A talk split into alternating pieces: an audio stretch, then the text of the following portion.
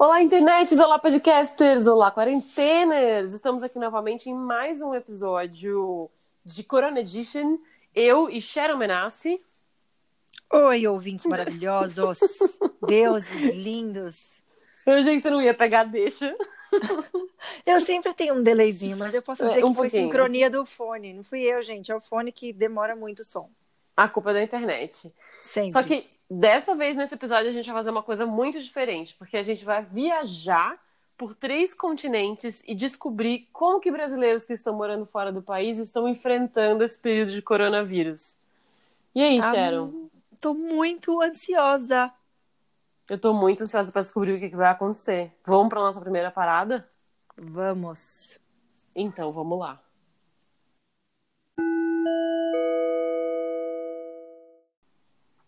Então vamos para nossa primeira parada diretamente da Espanha. A Joyce vai conversar com a gente para contar como é que está sendo essa quarentena lá.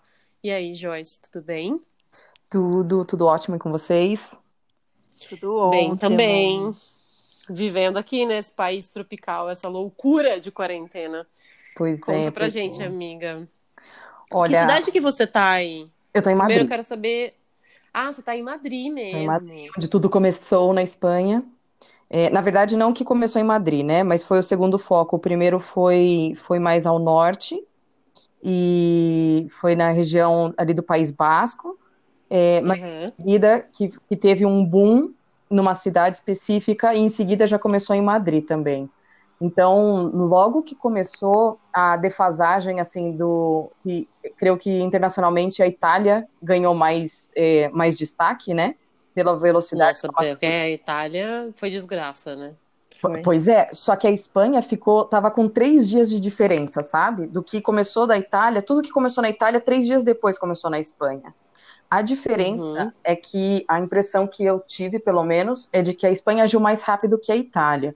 Mas é meio que foi no efeito cascata, sabe? Porque quando começou, ninguém sabia exatamente o que estava rolando. Então, não é que a Espanha sabia o que estava rolando, mas assim, algo começou lá na China, de repente já estava aqui do lado na Itália, o negócio saindo, né, escapando das mãos, e aí a Espanha começou a agir mais rápido. Às vezes, assim, podia não ter certeza absoluta se era o melhor a se fazer, mas era assim, gente, o negócio está estranho, vamos parar tudo, fecham as escolas, fecham os parques, todo mundo dentro de casa. E o pessoal louco, é, né? respeitou bonitinho é. desde o início? Ó, re respeitou, mas vamos lá, né? Quando a gente fala ah, respeitou, da já, porque é Europa. Não, não é, não é assim. Na verdade, gente sem noção existe no mundo inteiro, né, gente? Mas uhum. é, a, minha, a minha percepção dos espanhóis é que, no geral, a massa crítica tem mais consciência. Então, teve gente abusadinha, né, que tentou furar a quarentena, mas a maioria respeitou. E, mas você está na Espanha faz quanto tempo? Eu cheguei em outubro, eu vim fazer um master aqui. Menina, então você pegou tudo bem do começo, realmente, né? Porque é. eu lembro que a gente estava vivendo o carnaval aqui no Brasil, tipo, crente que KKK ia ser um novo H1N1 da vida. A gente não estava entendendo a grandiosidade disso realmente, que foi o que você comentou no começo. Você começou a falar e eu me lembrei disso. Há muito pouco tempo atrás a gente estava falando das notícias da China como se não fosse nada, né? É, e agora é. a gente está nessa situação. É, aqui também era assim, era uma coisa da China. Não, não tô falando que isso não era é, preocupante, mas era da China, sabe? Não, não era aqui do lado do país vizinho, de repente na própria, no próprio país, na própria cidade, né? Parece que está muito uhum. distante. Lá no início, eu acho que estava tudo com menos gravidade, a sensação, e muito distante da gente, né? Putz, não vai chegar aqui. É. Pois é. Mas e aí conta mais assim do seu dia a dia, como que ficou, por exemplo, a, a, teve problema de abastecimento ou você nem passou por isso? Então, conto para vocês assim, primeiro que aqui eu moro com a família dona do apartamento, né? Então, uhum. tem algumas responsabilidades que são compartilhadas. Por exemplo, cada vez que um ia para o mercado, tava, é, tinha a função de achar papel higiênico. Quem achasse primeiro, comprava. Porque faltou. Isso faltou. foi mundial, né? Essa coisa do Menina, essa coisa do papel higiênico foi engraçado que as pessoas têm muito medo de faltar papel higiênico. Total, TT do Twitter, né? TT do Covid Twitter foi papel higiênico. Que louco! Pois é, mas na verdade, assim, o meu master é em psicologia e comportamento do consumidor. Então a gente foi atrás dessa informação também, né? Entender assim, o que, que acontece na mente do consumidor para com uma pandemia de algo que não afeta o intestino, para as pessoas correrem atrás de papel higiênico, né? Exato. Não, e assim, considerando que tem um milhão de coisas que são super fundamentais para nossa vida dentro do supermercado. Cerveja, por exemplo. Pois para a sua vida, no meu caso, coca, né? A coquinha. Mas se vocês quiserem, eu conto para vocês quais foram as, os insights e as descobertas do porquê do papel higiênico no meio de uma pandemia. Queremos, precisamos Menina, saber por favor, como assim? Me fala um lugar, me fala um podcast não é só debate aleatório, tá? Também é cultura. É, Joyce, conta pra gente aqui. Pois é, então, gente, baseado no meu master em psicologia e comportamento do consumidor, através de investigação de mercado, e isso é fato, né? Ah, o que acontece é que o papel higiênico ele, a primeira coisa é, é, é, um, é um produto que tem volume, né? Então, por exemplo, uma prateleira, a quantidade de latas, de enlatados numa uhum. prateleira, você consegue colocar muito mais lata do que a área onde você coloca unidades de papel higiênico. Justo. Então, a, só, que, só que ele ocupa um volume visual, né? Então, quando a gente vai na ala do, do no corredor de papel higiênico, a gente vê um monte de papel higiênico. Mas em, em unidades, muitas vezes tem menos do que aquela prateleira mais discreta, porque são itens que ocupam menos volume, né? Total, nunca tinha feito essa associação. Pois é, então o que acontece? As pessoas começam a tirar, diminui visualmente o volume, assim, tá acabando. E aí, a segunda parte do, do gatilho é, tá acabando o papel higiênico, não posso ficar sem. Se tá todo mundo levando, eu não posso ficar sem. Vou levar também. É quase um efeito manada, né? Todo mundo tá levando Menina, também. Total. Exatamente. Total. Exatamente. Aí junta com isso que, como ocupa muito espaço, o estoque de papel higiênico também não tem uma quantidade absurda. Só que a velocidade, a, a demanda foi repentina de uma hora para outra. Então, o que tinha nos estoques não dava conta de repor nas prateleiras. Então, daí foi até o tempo de normalizar o abastecimento do produto. Hum, aí, ó, me fala um podcast conseguiu um furo exclusivo. Gente, furo. A revelação do mistério do papel Destaque. higiênico. Me fala um podcast soluciona o mistério do papel higiênico. Vai ser assim que eu vou divulgar esse podcast. Gente do céu. Como Mas, somos então irracionais, então, né? Muitas vezes, é, assim, muito porquê. Porque eu não posso ficar sem. Vou comprar então. Eu acho que isso que você falou, por exemplo, é muito importante para outras coisas também, né? Por exemplo, você sai na rua e você vê um monte de gente sem máscara ou sem respeitar aquelas regras de quarentena, de isolamento, né? né? Você fala, meu, acho que tu vou lá também. É. Porque se essas pessoas estão lá na rua, eu também vou. Eu acho que isso deve tudo funcionar numa cascata, né? Faz Total. todo sentido. Que é essa coisa do exemplo que vem de cima, né? Pô, se Sim, fulano uhum. de tal, que é super importante, não tá usando máscara, não tá dando Importância, por que, eu vou dar, né? Tá, deve estar tá tudo bem. Como um avião Exato. que está caindo, todo mundo vê a cara da, da, dos comissários. Eu tenho medo de avião, então é um bom exemplo para mim. Você vê a cara dos comissários. Se o avião tá aquela turbulência horrorosa, o comissário tá sorrindo, servindo comida, fala, ah, tá tudo bem, então vou ficar calma também. É, mas na hora que o comissário começar a arrancar o cabelo, vocês. É, enfim, eu morro do coração ali na hora. Eu escrevo é. bilhetinhos já de despedida, é isso. Mas para a gente ver como é importante não só a autoconsciência, mas como o exemplo do coletivo, né? Lembro de uma Total. amiga que me contou uma vez que na aula de yoga dela, a professora estava fazendo uma, uma posição super difícil que exigia equilíbrio, e todo mundo também estava fazendo certinho. A professora perdeu equilíbrio, todos caíram junto com a professora.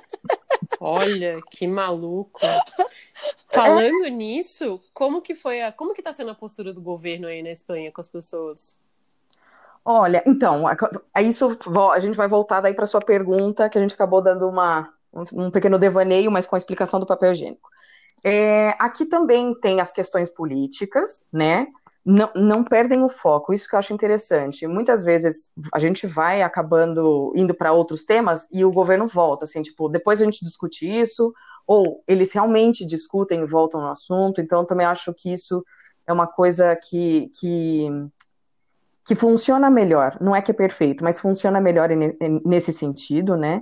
Então, o que aconteceu aqui é que a Espanha funciona em comunidades autônomas. Então, cada é como se cada estado do Brasil pudesse decidir por conta. Isso é, é o jeito normal que funciona aqui, politicamente falando. Com a pandemia, uhum. eles, eles usaram um decreto que existe uma possibilidade que é assim, gente, não existe autonomia mais das comunidades. Todo mundo vai obedecer o que o presidente vai falar né? Gente, a gente já tá fudido aqui. Ai, desculpa. Comentário aleatório, desculpa, volta. Não, tudo bem. E aí o que acontece também, para não existir abuso de poder, a cada 15 dias é renovado esse, esse chama estado de alarme, que é quando é o presidente que manda no país inteiro. Não é que antes ele não manda, mas é que antes era muito mais compartilhado. Agora vem do governo central, né? Não é, não é só do presidente pessoa, vem do governo central. Essa é a palavra correta. Então, Sim. eles começaram a usar esse decreto e começaram a ditar as regras. E para inibir as pessoas de falarem, ah, será que é tão grave? Eles começaram sim a aplicar multa. A partir do primeiro dia da quarentena, que foi dia 14 de março, eles passaram a aplicar multa para quem furasse a quarentena. Como é que e funciona aí, que tipo isso? Coisa era... Eu tenho é... curiosidade como é que funciona. Você corre atrás da pessoa na rua? É, eu fiquei pensando nisso. Como funciona e que tipo de coisa dava multa? Tá, então assim, né, é, é, também vejo muito essa discussão que aparece assim, ah, mas tem, tem profissional que precisa trabalhar. O governo central estipulou quais eram essas profissões, né?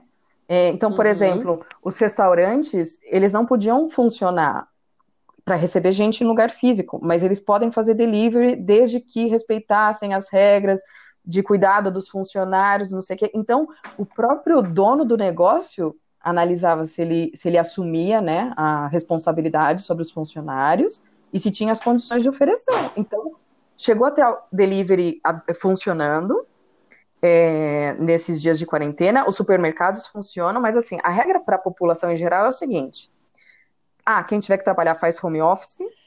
É, uhum. A gente só podia sair de casa para ir em supermercado é, para levar o cachorro para passe passear, mas era mais fazer necessidade, né, gente? Fez, já volta. Não era para ficar dando bobeira. Para ir em uhum. farmácia. Se você cuida de alguém independente de você, mas que está em outro endereço, ou para ir para o hospital. Era isso que estava permitido fazer. Mas se você e sai você... fugindo disso, como é que funciona? Abordagem de você polícia na rua. Na rua? Ah, polícia na é rua isso. e drone, usando muito drone. Olha, usando drone. É. E como Porque... é que aplica a multa?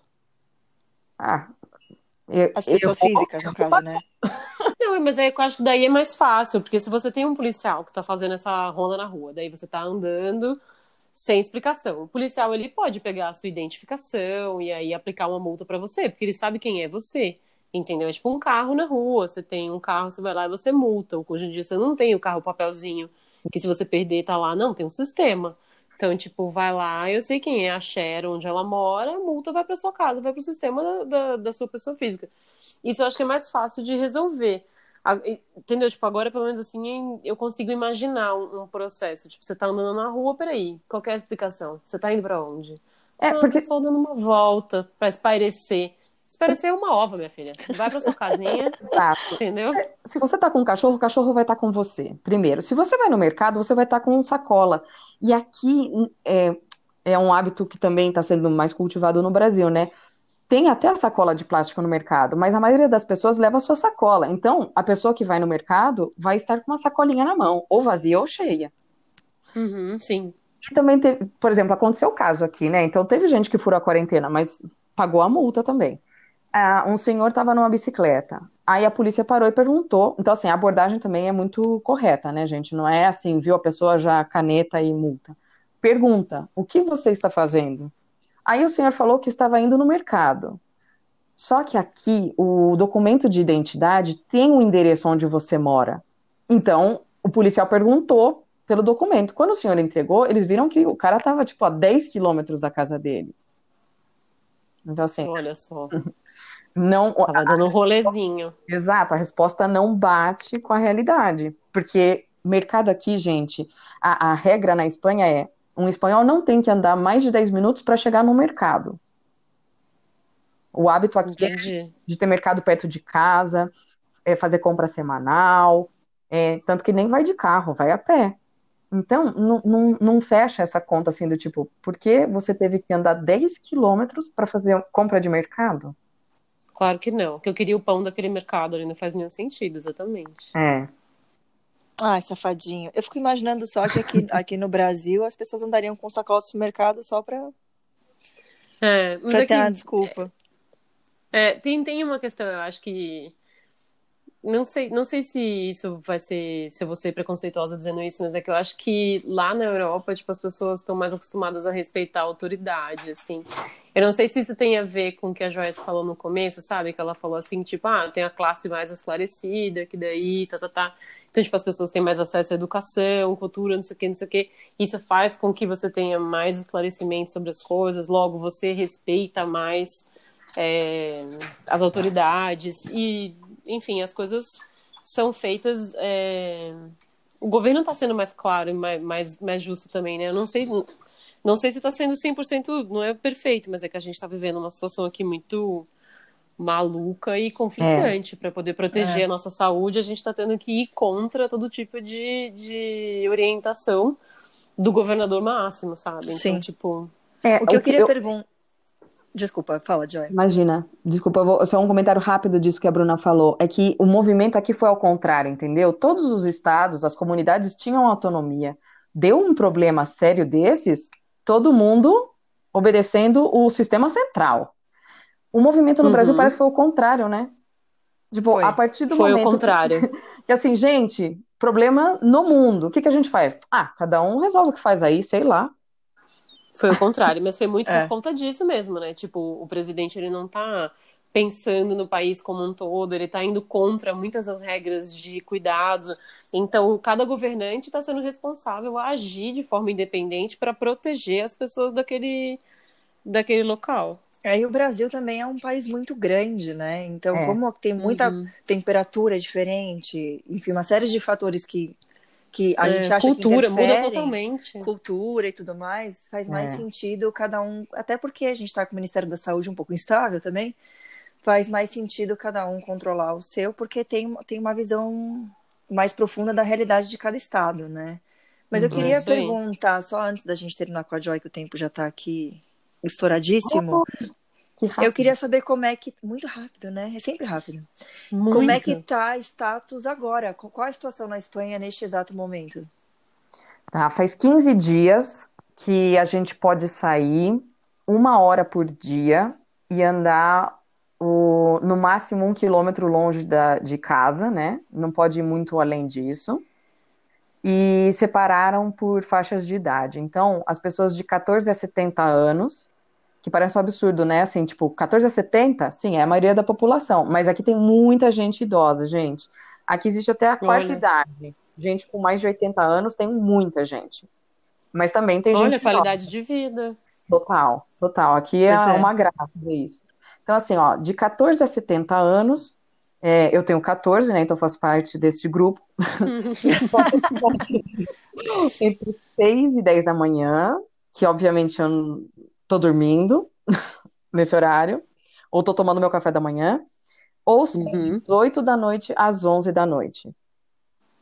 É, a gente sai por uma hora nesse período por dia, mas não é que também é obrigado a sair. E no começo, todo mundo quis sair, né? Porque a gente ficou mais de dois meses, mais de 60 dias dentro de casa. Então, a questão é, era tanta gente saindo, ainda que separado, porque daí também tem o horário das crianças, tem o horário da quarta idade, é, acumulou muita gente na rua. Então, eu não comecei a sair todos os dias, por decisão minha.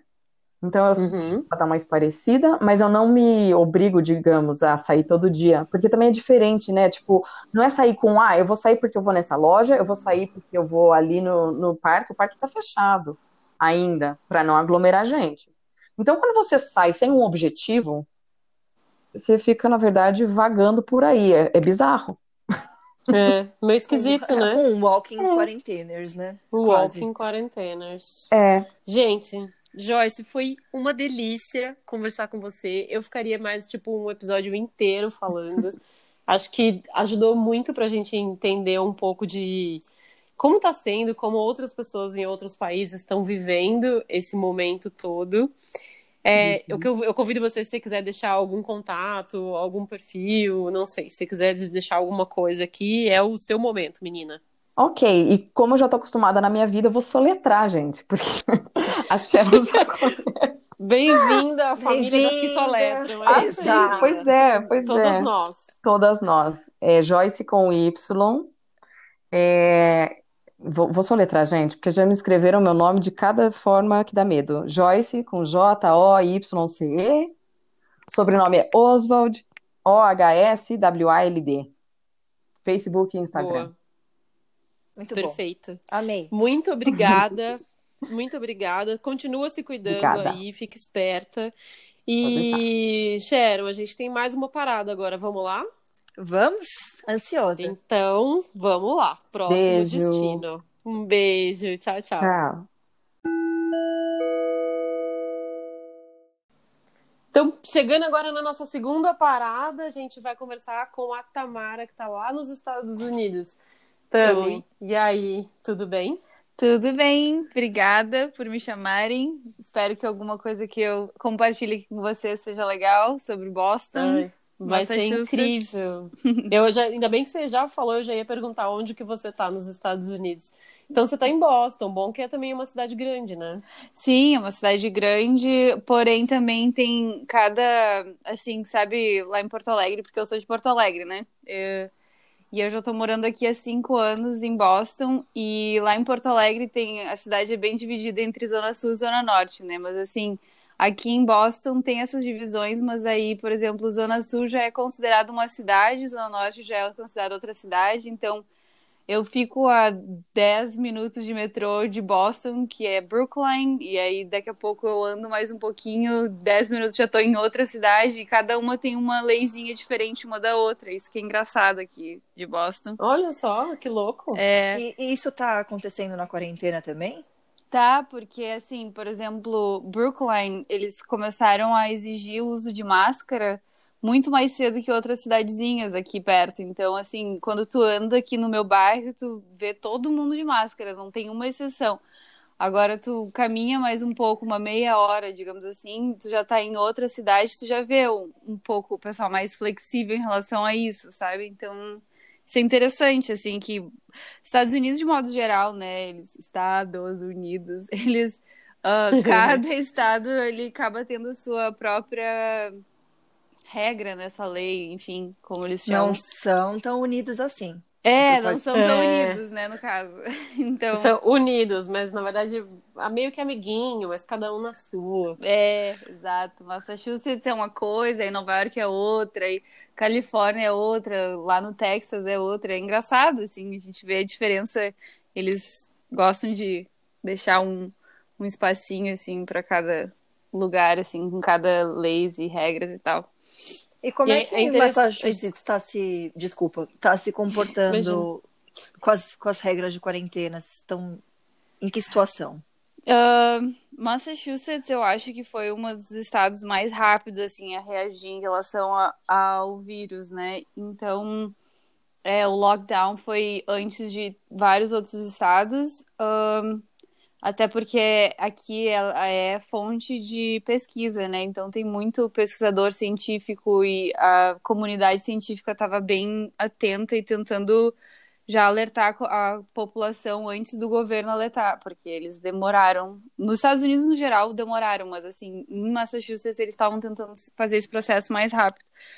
Uh, mas também é uma comunidade muito internacional, então tem muita gente do mundo todo. É, no período que aconteceu o boom, tinha gente viajando, indo para um lado, indo para a China, indo para a Europa e voltando. Então, uh, mas agora nesse momento não chegou nem perto de ficar como ficou Nova York. Não sei se vocês chegaram Nossa, a acompanhar. Sim. É, foi horrível.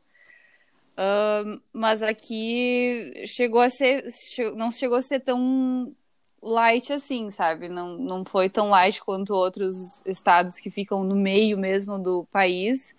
Aqui é bem na costa, onde recebe bastante gente internacional, tem, tem muita, muito voo internacional para cá. Uh, foi complicado, bem complicado, mas não chegou a ser tão horrível quanto Nova York, eu diria. Mas aí você ficou trancado em casa, ah, não podia sair, tinha regra, tinha multa que eles aplicavam na rua, não? Ah, então, agora estão começando a aplicar multa. Faz uns um, 10 dias, se eu não me engano, 12 dias por aí, começaram a aplicar multa já em Cambridge, aqui também. Que daí tu atravessa a ponte tá em Cambridge. Tipo, tudo assim, em Boston, né? Já é uma outra cidadezinha. Uh, mas é tudo perto, é tudo no mesmo uh, raio de, sei lá, Uhum. Não sei falar em raios. Então, verdade. Não, tudo bem, vai. Raios. em raios. Cercanias, tudo, tudo próximo, tudo é, vizinho. Exatamente. Mas uh, quer dizer que assim, a gente ficou em lockdown, assim, bem rigoroso, não tinha aquela buzina ou, ou, polícia saindo na rua se alguém saísse, óbvio, porque ainda é permitido tu ir em mercados e farmácias. Só que uh, restaurantes, uh, lojas, shopping, qualquer outro estabelecimento que não seja considerado necessidade está fechado. E, e, é engraçado, assim, para mim, porque essa perspectiva da gente que é estrangeiro morando fora, tu tem a notícia daqui, mas também acompanha tua família e teus amigos, né, no Brasil. E muitas vezes eu ficava em conflito, porque Porto Alegre até que seguiu bem, assim, nos primeiros dez dias, mas depois já começou, o pessoal começou a se revoltar muito, assim, ficaram, acho que duas semanas, assim, bem em casa, mas depois começaram a se revoltar um pouco mais. Aqui não teve, Massachusetts não teve essa, essa revolta, todo mundo realmente respeitou, ficou em casa e tudo bem, sabe? Tinha muito cartaz, assim, nas uh, calçadas de rua um, das, do pessoal das, das próprias a vizinhança mesmo, é, querendo agradecer os pessoal que está na, na, na, na, linha de frente. Na linha de frente, exatamente. Então teve Olha, uma colaboração. É, aqui tem muito disso, assim, o pessoal colabora muito, assim.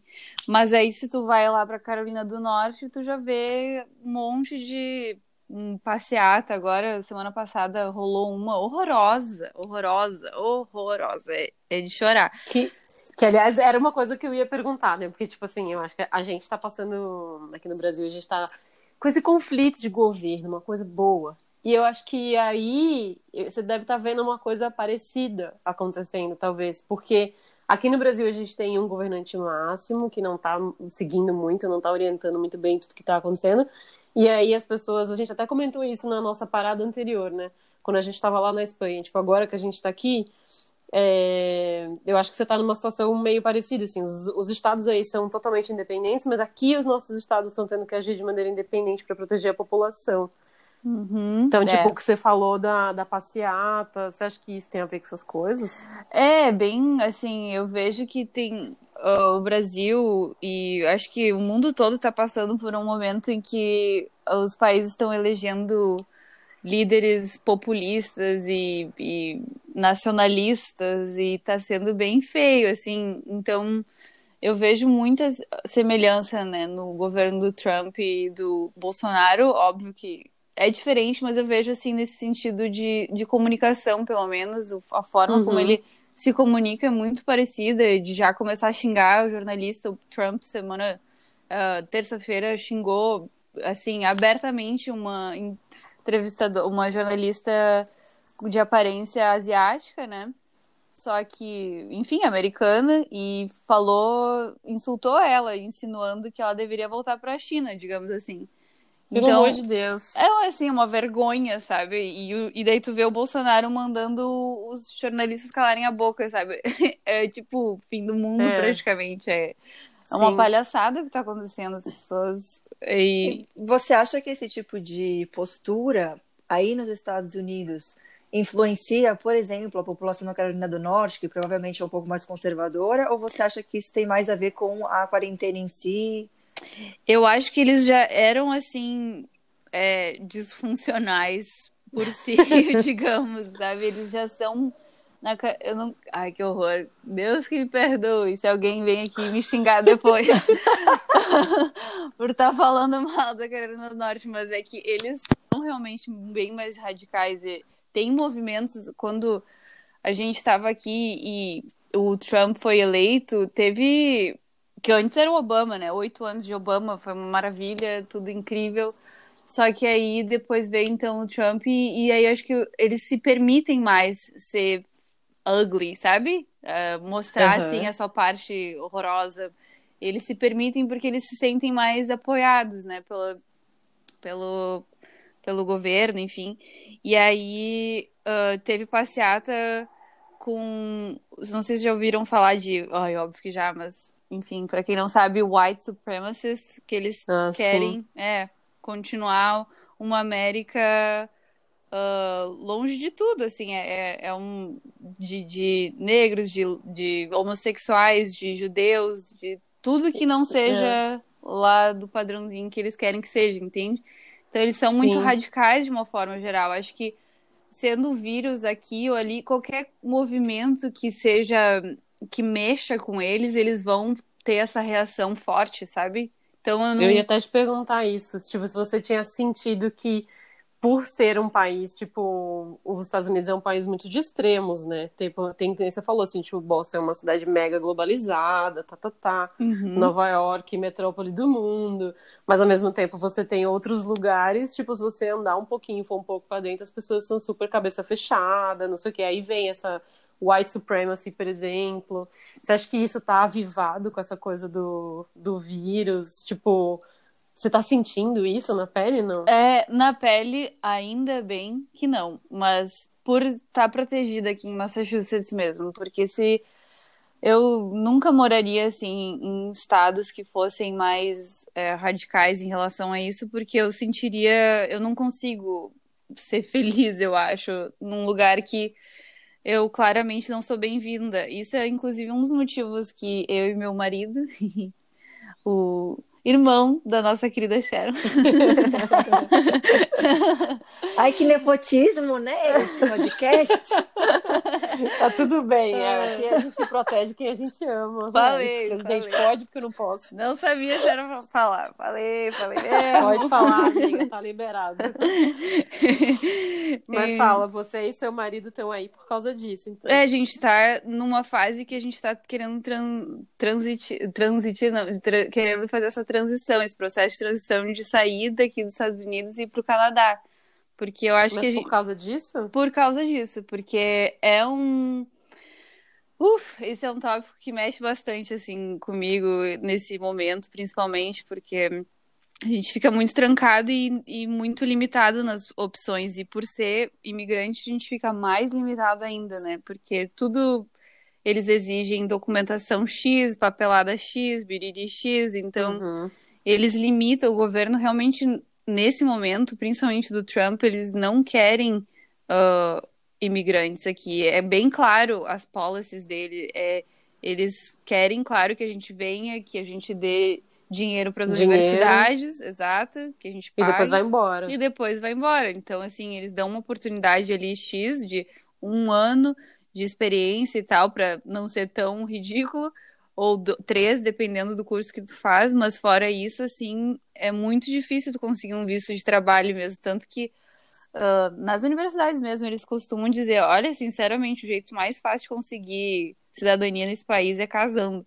Eles mesmos falam, sabe? Então, é tão Gente. escrachado, assim, a coisa toda, que é complicado. Então, muitos pessoas que são que estão aqui que têm família mais diverse, né, digamos assim, multicultural, uhum. é segunda geração, porque os pais das pessoas que, que, enfim, que eu tô me referindo, eles vieram aqui com a mão na frente e outra atrás e com e sem documentação, né? E esse é é um problema histórico muito complicado. Os Estados Unidos mantém assim essa essa mão de obra barata, eles sempre mantêm um sistema de mão de obra barata muito forte aqui. Então, isso uhum. é uma uhum. coisa. É Mas... muito tradicional, né, do é, país. É, exatamente. A escravidão demorou muito mais tempo aqui. É, depois rolou a, a, a, a separa, segregação, né? Sim, sim, sim. E agora, hoje em dia, vem essa onda dos imigrantes ilegais, que eles chamam, né? Que se a gente chama num termo mais correto, que seria undocumented, né? Então. Sim. Sabe o que eu ah, queria perguntar? Só em relação a isso, já que você falou dos imigrantes, que eu acho que é um ponto tão importante, porque a gente está falando aqui é, nessa nossa viagem pelo mundo com pessoas brasileiras que moram em outros países, né? Uhum. Então, além do vírus, é isso que a Tami falou, de ter a família longe, que a gente aqui perto já fica preocupado, né? De ter a família é, longe, é, tudo é. isso. Uma coisa que eu fiquei pensando muito, que eu estava ouvindo esses dias sobre os Estados Unidos, é sobre o sistema de saúde. Porque aqui Menina, no Brasil. Mas eu tava com essa pergunta na cabeça. Eu tava aqui, tipo, gente, como será então? Porque é. fica essa coisa latente. Aqui a gente tem o SUS, tem uhum. suas limitações, mas dá acesso à saúde a muita gente que não teria acesso por Nossa, falta de sim. dinheiro. SUS e maravilhoso. Tava... SUS maravilhoso. E eu tava ouvindo sobre os Estados Unidos que estava tendo um, um número enorme de mortes de imigrantes porque os imigrantes só iam para o hospital quando eles estavam já num estado muito grave de saúde, nesse caso da pandemia, né? Uhum. Eles estavam chegando nos hospitais já sem chance de reversão, exatamente porque não tem dinheiro para pagar ou porque não são tão bem vistos no país, não provavelmente são bem atendidos porque a comunidade médica é sempre maravilhosa, mas tem uma certa limitação entre escolher um imigrante e um americano, né? Claro. E aí claro. eu queria entender com você que está acontecendo né, em, é. em, relação ao sistema que que de tá saúde? Vendo? É, essa é uma questão bem forte mesmo e bem complicada. A comunidade imigrante está com certeza by far, tipo, muito mais uh, impactada do que a comunidade uh, americana, né, legalizada aqui. E uh, por, por justamente isso, por muito função de medo de acabar se deparando com as autoridades e por algum motivo eles quererem uh, deportar eles, né? Porque a gente, desde que o Trump foi eleito, a gente só ouve muito horror, assim, de pessoas que são deportadas para seus países que nunca nem nem sabem falar português, por exemplo. Teve um brasileiro que foi deportado e nunca sequer falou português na vida dele para o Brasil mas na verdade porque ele veio aqui com um ano de idade, então por isso ele não era legalizado. Essas coisas malucas, assim. Então, gente, né, acontece um terror assim entre a comunidade, é, é complicado, assim.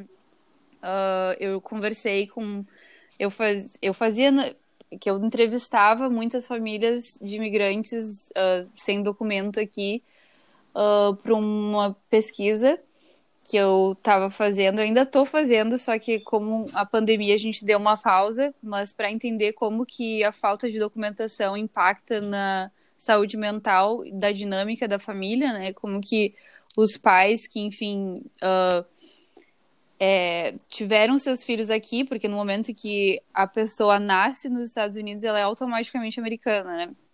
Uhum. Então, Muita gente vem para cá sem documentos, mas tem filhos aqui, então os filhos são legalizados, mas eles não. E aí eles vivem nesse dilema, né? Uma hora eu posso ser deportado, uma hora eu posso voltar para casa, e aí o que, que eu faço com meu filho? Eu levo ele para uma cidade lá no interior do Brasil que não tem nenhuma oportunidade para ele crescer na, na, na educação, ou, enfim, na profissão, ou eu deixo ele aqui com alguma pessoa conhecida só porque, entende? É uma... E fica, fica levando para tentar fazer conquistar essa cidadania para o filho, né? Exatamente. Então é, é sempre assim complicado. Mas o que eu ia dizer é que eu conversei então com um pessoal que eu entrevistei e ela disse que tá um horror. Que, tipo, uma, uma pessoa da família está infectada, infecta toda a família, e são famílias grandes, muitas vezes vivem com amigos juntos. Eles não estão querendo ir procurar justamente por medo, porque existe esse terror assim da deportação, então eles não não procuram os hospitais. Muito aqui nos Estados Unidos estão pedindo para não ir nos hospitais também. Tu liga e eles só dizem não vem para cá, a não ser que tu esteja precisando muito. Uhum. E eles são bem frios aqui, né? Não é que nem no Brasil, tá, tá, vem logo, sabe? A gente resolve, a gente tenta te, pelo menos, te acalmar aqui. Aqui não, não entra, não é não, tu não pode entrar no, no hospital. Então, eles recomendam um tempo inteiro também para não ir. E eles, uh, porque o, o, o, o plano de saúde é muito caro aqui também, né? Não existe o SUS, não existe nada que tu não pague aqui. Tudo que tu vai fazer, qualquer tratamento que tu faça no hospital, tu tem que pagar. Mesmo que tu tenha uh, plano de saúde, que no meu caso e do Rick também, A gente tem plano de saúde, só que mesmo assim, depois que a gente vai e vê um, um doctor, chega a maldita conta em casa também. Tipo, eles descontam mil coisas, fazem de conta que tu ia pagar 5 mil dólares, mas tu vai pagar só Daí 500. você vai pagar mil. Ah, É, entendi. exatamente, entendeu? Nossa, gente, é muito caro, né? Não, e É com muito dólar a a quase seis reais, né? É, É. tá um absurdo. Sim. Não, eu nem chego perto do hospital. Eu tô até. que... Tava precisando? Não, eu cortei o dedo aqui, perdi. Então eu tava até precisando. Juro pontos, por mas Deus. Acho que tá tudo bem. É horrível. É bem assim. Eu falei com uma, uma senhora, ela falou: a minha neta sofreu um acidente, mas a gente fez todo o curativo por telefone, porque. Ela quebrou três costelas das duas pernas, mas. tá Mas a gente viu um vídeo no YouTube aqui e tá tudo bem agora. é assim, é assim, tô falando. Não, é, é, Gente, é um triste, né? É um dos motivos que o pessoal tá querendo sair daqui também, assim. Porque até mesmo americano diz, assim, que o sistema de saúde é horroroso. E, ixi, já teve vários vídeos, assim, que alguém se acidentou e a- a- iam chamar a ambulância e a mulher, não, pelo amor de Deus, vai Que ser horror. Mil dólares." É sério? Não, eu já Olha, conversei com um casal de brasileiros também que mora aí nos Estados Unidos eles falaram pra mim a mesma coisa. Tipo, se eu for atropelado na rua, se enquanto eu puder me levantar, eu me levanto e vou embora, porque eu não, nunca vou deixar a ambulância vir, porque só isso vai ser tipo dois mil É. e mais dólares pra poder É. As, pagar. pe- as pessoas andam com carteirinha de doador de sangue aqui, lá É. é, não quero ambulância, não chama. Exato, gente. Não chama. Que Tá na nossa hora. Esses, essas viagens que a gente tá fazendo estão sendo muito, muito divertidas, muito legais. o tempo voa, passa É, voa. muito rápido. Então, primeiro eu quero agradecer a Tami de ter aceitado participar, foi muito legal. Acho que é legal a gente ver que tem países que a gente coloca meio que num, num pedestal, né? Tipo, nossa, Estados Unidos. Muita gente idealiza morar nos Estados Unidos, Ah, viver nos sim. Estados Unidos, mas é uma realidade. Pô, tem muita coisa que não é perfeita também, né? Se tem, eu poderia ficar um bom tempo aqui te dizendo. É, eu Então- tinha também isso, mas não. Se você quiser deixar o seu contato, suas redes sociais, alguma coisa, antes da gente ir para o nosso próximo destino. Claro! Bom, quem quiser dar uma olhadinha no meu Instagram e conversar comigo, ah, o meu Instagram é Tamara Camargo e meu e-mail é tamiribascamargo.gmail.com E eu estou Então- sempre disponível por aí para conversar sobre Estados Unidos, essa imigração. Muito legal. Muito obrigada. Imagina, obrigada a vocês. Vamos, amiga, pro próximo? Vamos, apertando os cintos, colocando as máscaras. Vamos lá. Vamos. Tchau, tchau. E se Beijo. protejam. Beijo. Obrigada. Se Beijos. cuida aí, hein? Tá bom, Beijo. pode deixar. Tchau, tchau.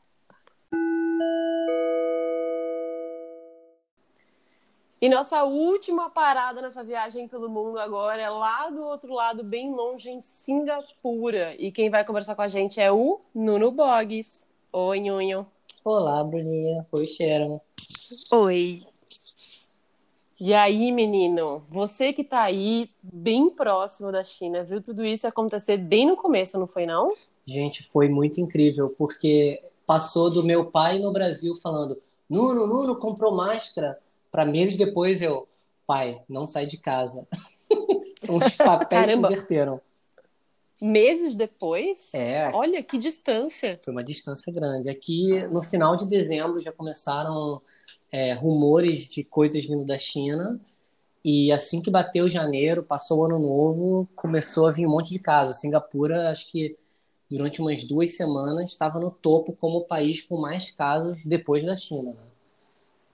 Ah, não sabia disso. Mas, cês- mas a, a Singapura tem um sistema de controle muito interessante, né? Que você estava me contando. Eu achei isso muito legal. Sim, então, o mais engraçado que foi em Singapura foi que teve, tiveram picos, né? Quando eu falo engraçado, não tem nada de engraçado nisso, mas eu digo, digo curioso, é porque é como se fosse um.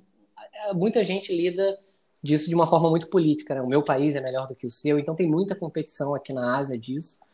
É, qual país segue a melhor medida? E Singapura, no início, foi considerada uma das melhores, né? É, assim que começaram os casos, o país fechou as fronteiras. Então, foi um dos primeiros países da Ásia e acho que do mundo até a fechar a fronteira, porque tem muito voo diário que vem da China e começou a fechar. Sim. E aí, assim que iam surgindo casos em países próximos, então o segundo país a ter muito caso foi a Coreia do Sul, eles, desculpa, eles também começaram a proibir a entrada de quem tinha passado pela Coreia do Sul. E aí foi se estendendo, Irã e tudo uhum. mais, a ponto do país decidir fechar completamente as fronteiras, né? Então, acho que o país rapidamente se, se, se ele conseguiu reduzir bastante o, crescimento dos casos e, obviamente, depois veio a Europa, foi um sentido literalmente do fuso horário, né? Começou quem está aqui na frente, foi para Austrália também, depois foi para a Europa e no final chegou na América do Sul e nos Estados Unidos. Né? E vocês agora estão é. em lockdown, né? A gente está aqui, o lockdown que eles chamam é, se chama Circuit Breaker, que é apelidado de CB, CB. Então, Circuit Breakers são medidas, né? Como se fosse uma série de medidas provisórias onde o governo define o que, pode e o que, que não pode. Então, nesse momento, né, é, é uma forma mais fofa de falar lockdown, né? Porque eu ainda posso sair de casa, mas assim, você tem que ter um motivo. Se eu saio de casa para andar com meu cachorro, tudo bem. Se eu saio de casa para ir dar um rolê próximo de onde tem praia e eu estou muito longe de casa e um policial me para e eu não tenho uma razão para estar tá ali, é multa. E aí na segunda tá. multa maior, na terceira é confinamento. No meu caso, que eu sou é, expatriado, eu tenho risco até de perder o visto. Então, hum. tem várias medidas, né? E a, vocês estão nessas medidas desde quando? A gente começou já tem quase dois meses. A gente começou um pouco depois do que o Brasil, mas assim, como eu disse, Singapura logo de cara conseguiu controlar muitos casos, né? A gente teve um janeiro, fevereiro ainda muito tranquilo, a gente ainda podia viajar. Quando chegou final de fevereiro, meados de fevereiro, início de março, aí eles começaram a criar o que eles chamam de travel ban. Então não podia mais ninguém sair do país. E até então a gente tinha poucos casos aqui, né? E Singapura teve um problema de curva, que ele diminuiu, diminuiu, diminuiu, e aí tivemos um pico a ponto de do país entrar num certo mini desespero, né? Mas de novo, o pico são de novos casos, não de novas mortes. O país ainda está ridiculamente pequeno em morte. Vou até checar nesse momento aqui, Singapura até hoje está com 22 mortes você tá brincando. Só, só tem 22 é mortes. É muito pouco, graças a é, Deus. E tem 28 mil casos. Então, o percentual de mortes Nossa. versus casos é muito pequeno, né? É muito baixo. Exato. Muito isso, baixo. Isso, obviamente, se dá o caso, é o que muita gente está falando, né? Singapura testa muita gente até quando não precisa. Então, muita gente está sendo testada. O que acontece é que muita gente está tá, tá, tá ficando ciente que está infectada a ponto de estar tá cedo demais para sair de casa. Então essa pessoa não passa para os outros, né? Então logo no início, Singapura criou um sistema bem interessante usando um app chamado é, Trace Together, né? Que é para você fazer o tracking junto. Então sempre que você sai de casa, eles pedem para você usar esse app, que é um app que utiliza. E é um app criado para isso. Criado para isso pelo governo, só para essa funcionalidade. E ele usa Bluetooth. Então vamos supor que eu vou numa farmácia comprar um remédio. Eu entrei na farmácia, comprei o um remédio, saí. O app não vai me avisar nada. Ó, oh, tem um cara com corona do seu lado, mas ele vai, obviamente, registrar que a pessoa A entrou em contato com a pessoa B. Aí vamos se dizer que daqui a duas, três semanas eu começo a sentir é, falta de paladar, todos os sintomas do coronavírus, e eu vou ser diagnosticado positivo para o vírus, o app vai automaticamente pedir para eu fazer o upload de todos os meus dados que ele coletou. E nesse upload, todo mundo que entrou em contato comigo nos últimos 15 dias vão ficar obrigatoriamente de quarentena em casa sem nem poder sair. E aí é uma. Inclusive o atendente da farmácia. Inclusive o atendente da farmácia. Então, isso que é, que é, um, pouco, que é um pouco delicado.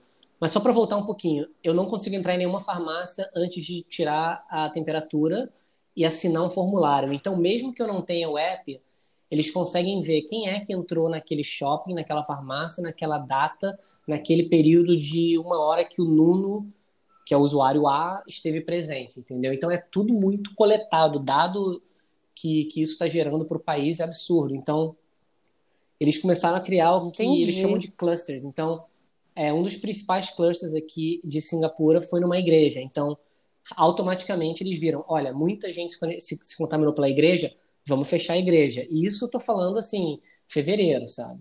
Começou já desde cedo. E daí eles fecham todas as igrejas, porque eles entendem que isso pode ser um padrão, ou eles fecham daquela região? Não, foi o que você falou primeiro. Eles entendem como um padrão, então eles fecham para todo mundo. E o que aconteceu nesse Entendi. período de circuit breaker que eles chamam, só serviços essenciais estão abertos, né? Então, obviamente, o país inteiro parou para assistir o pronunciamento do primeiro-ministro. E aí você vai na internet, é muito rápido como o país e o governo respondem. Porque enquanto estava rolando a coletiva do primeiro-ministro, a internet, principalmente o Twitter, bombou de perguntas. Vem cá, e cabeleireiro? E isso? E a compultura? E, e, e, e outras coisas? E exercício? Então, eles rapidamente, até o final do dia, eles conseguiram mandar uma um notificação para todo mundo.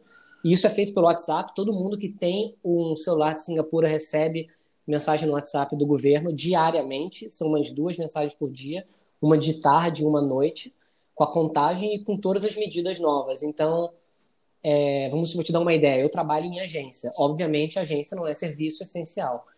Então, então uhum. a gente não pode trabalhar on-site. A gente não pode ir até o escritório. Mas vamos supor que você trabalha com catering de comida para hospital e você tem um restaurante. Você pode, então, funcionar. Mas você não pode abrir para o público. Você tem que funcionar no delivery ou de outras formas. Então é tudo muito controlado a ponto de se você abrir, é, tem até um app, cara, tem app para tudo aqui. Tem um app aqui chamado é, One Service que é para você dedurar os outros. Se você vê alguém sem, é, é, é, cara, eu acho que no Brasil ia quebrar porque se você vê alguém na rua sem máscara, de bobeirinha, dando um rolezinho, você vai lá, te tira uma foto e fala: tem um grupo de sete pessoas aqui tomando cerveja na porta do bar em menos de. Cara, ia ter mais morte por isso do que pelo corona. Exatamente. hum. Como que tira foto e não sabe? Gente, sabe que você tá me falando tudo isso? Eu tô pensando que eu li é, recentemente um texto do Yuval Noah Harari, sabe? O cara do Sapiens uhum. lá.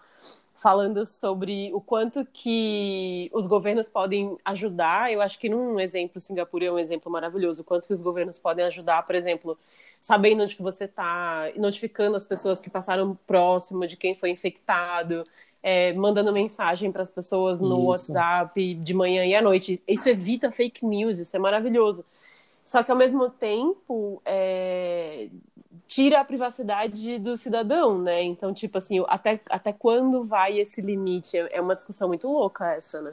É, e rola um controle absoluto, né? Sobre cada cidadão e os passos e tudo mais. É, não, exatamente. Impressionantemente falando, Singapura já está bastante acostumado com isso, porque aqui tem câmera em todo lugar, né? Então, é, é aquela coisa, o país tem só 50 anos e muito, e muito se evoluiu por conta desse controle, né, do governo. Então, eles chamam é, Singapura em inglês, eles chamam It's a Fine City, porque fine em inglês também é multa. Então é fine de bom, mas fine de multa. Uhum. Então aqui tem multa para tudo. Se você come chiclete, você, você, você, leva multa.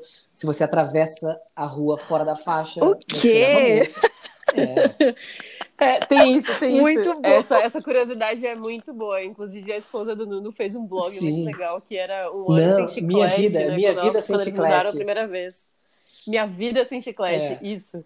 Meu Porque Deus. é proibido mascar chiclete na rua. E a lógica é muito maluca, né? Não sei se eu vou falar errado, mas você masca chiclete, tipo, você pode mascar chiclete, você não poderia jogar ele na rua, mas como você provavelmente não vai ter onde jogar, talvez você jogue na rua, então você é... não pode mascar chiclete. Não, tem toda a parte, assim, na verdade, eu falei, eu, é, é, muito louco isso, né? O motivo do chiclete é, é, assim, na verdade, em um dia muito, muito busy de trabalho, é um dos metrôs principais daqui, uma das linhas principais, ficou parada por quase quatro horas. E na hora que descobriram o motivo da parada, foi porque um dos vagões, a porta não estava abrindo mais, travou, porque estava cheia de chiclete. E, então. O é, quê? É, é, não sei se vocês já foram no Hopi Hari, eu até brincava isso com um amigo meu, Bruno Bezerra, que sempre no Hopi Hari que a gente ia, tinha uma atração onde demorava tanto a fila que uma das árvores era lotada de chiclete, a galera colava. Então é quase isso. Você tá ali de bobeira, esperando o metrô, vai abrir a porta, assim, ai caramba, e agora? Porque não tem lixo quase na cidade, pessoal vai lá e joga no vão entre o trem e a plataforma na porta. E aí o governo aqui é muito assim, falou assim, amigão, qual foi o problema quatro, essas quatro horas? Quanto é que a gente perdeu em dinheiro? Tantos milhões? Então não, pode mais chiclete. É meio que assim, é na, é, é na, é na ignorância às vezes Poxa, era mais fácil recuperar cobrando multa de todo mundo. Aí pega os 4 milhões de multa e libera de é, de novo. Cara, mas isso é uma lista grande. Assim. Um outro exemplo engraçado, se você está dentro da sua casa, e eu acho que a quarentena isso deve ter aumentado, né? Se você está dentro da sua casa e você anda pelado, passando pela sala, e a sua janela consegue dar visibilidade pro seu vizinho te ver pelado, você leva multa. Então você tem que fechar. É muito louco isso, cara.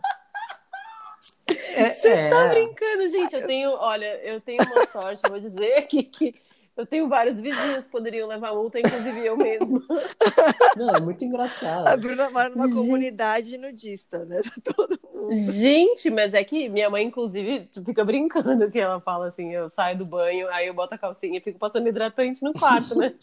Sensualizando no meu quarto, né? Em Singapura. Só que uma quadra pra frente tem um prédio. Uai. Os vizinhos todos acham que a Bruna tá dando em cima, ela tá só passando hidratante. Não, é surreal. Viu, vizinhos em da Bruna? Em Singapura eu ia ser multada. Gente, Mas peraí, pra ser loucura. multado, deixa eu esclarecer uma dúvida importante tá. aqui. Pra você ser multado, alguém tem que te dedurar, Correto, certo? correto. Aí a pessoa tira uma foto sua pela. Pelo app, tagueia. Pelo Manda... app de dedura... deduração, exatamente. Manda sua foto pelada. Mas aí não seria um outro crime? Então, esse é o lance. Esse tipo de crime, você não necessariamente precisa tirar foto. Esse de tirar foto é uma coisa um pouco mais urgente, né? Você, denuncia, você quer denunciar um restaurante que está servindo pessoas sem usar máscara. Você pode tirar uma foto ali e denunciar um restaurante. Agora, se você tem um vizinho que toda hora tá passando pelado na sua casa, e você tem uma filha de 7 anos, você fala, pô, não quero ficar vendo ali o pau molando, o cara balançando pra lá e pra cá todo dia. Você vai lá, liga, a polícia chega na casa do cara e fala, olha, tem, recebi uma declamação, e deve ter todo. E, e eu acho que em Singapura, como em qualquer lugar do mundo, tem aquele. Tem as tolerâncias, né? Tem o primeiro aviso, o segundo, e no terceiro já era. Você, obviamente, ah, vai levar uma multazinha Entendi. de 200 dólares na primeira vez, na segunda vai ser o triplo, e na terceira é cadeia, né? E você, você falou uma coisa interessante, ah. Bruna, sobre, sobre privacidade, né? Do, do Sapiens e tudo lá que você está lendo. É, Isso, tem uma coisa exatamente. interessante que está acontecendo aqui em Singapura, que na verdade nas próximas duas semanas muita coisa vai acontecer. É, que é o final do Circuit Breaker, né? Primeiro de junho é oficialmente quando acaba. Então, teoricamente, eu. É, eu ia perguntar isso, como que tá a É, os casos já diminuíram. Singapura teve aquele pico que eu falei, estava indo muito bem. Até que os trabalhadores que trabalham nas obras, o que, que acontece? A Singapura é um país que tem muito estrangeiro, né? 40% das pessoas que moram aqui não são singapurianos. E é um número absurdo, né? Uhum. E é, é bem, bem grande. grande. Então, assim, né? no meu caso, eu sou um trabalhador que veio para cá, porque eu tenho um visto de trabalho, tudo bem. Mas é um trabalho mais de longo prazo, né? Eu moro em Singapura, eu pago aluguel, eu tenho o direito de estar aqui, é uma coisa muito mais livre, né? Agora, tem muito trabalhador que vem para cá por uhum. períodos de dois, três, seis meses, vem trabalhar em obra.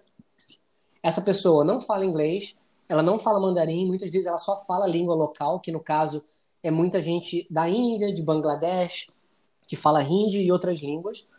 E essas pessoas vêm para trabalhar uhum. em obra. Singapura move milhões de dólares, bilhões de dólares, só subindo prédio, vendendo imóvel, vendendo terra então, é uma indústria que foi afetada pra caramba no início. E essa galera. Então, Mas parou? Início, Aí par... parou de construir, não? Porque aqui no Brasil, em construção civil, não é, tem Então, COVID, aqui no não. início também não tinha. E isso que começou a pegar. Porque esses trabalhadores, vamos supor que tem é, milhares de obras, né? No total, são 300 mil trabalhadores estrangeiros que moram em dormitórios. Essa galera vem para cá, é como se fosse assim. Eu mandei umas fotos com uns amigos, eu falei, gente nada comparado com a favela do Brasil, com, com tudo isso, mas pensando que Singapura é um país de primeiro mundo e essas empresas que são é, incorporadoras são milionárias, as, as, condições que esses caras estão morando numa situação como Covid, que eles são agora obrigados a ficar em casa, eles chegam no dormitório, todo mundo transfere para todo mundo. E eles têm uma cultura uhum, que, assim, sim. no Brasil todo mundo usa talher e cada um tem seu prato, né? O brasileiro é muito ah, lá é assim, você compra três, quatro potes de comida, você mistura, você pega com a mão. E, de novo, não tem como julgar, é a cultura dos caras, entendeu? Só que eles começaram a se uhum. transmitir com muita rapidez, a ponto de a gente chegar a ter mil casos por dia. Então, Nossa. exato, hoje a gente, Singapura está com 28 mil casos, eu, eu, não, eu não chequei exatamente o número, mas se eu não me engano, desses 28, 21 são de dormitórios, de trabalhadores de dormitório. Exato. Então, todos eles agora estão em lockdown e eles estão em lockdown de verdade, eles não podem nem sair dos dormitórios, né? E eles estão sendo testados diariamente em blocos. Então, acreditam que no final de, de maio, início de junho, a gente já vai ter chegado numa normalidade para essas pessoas. Eles provavelmente vão continuar em lockdown, os outros vão começar a sair.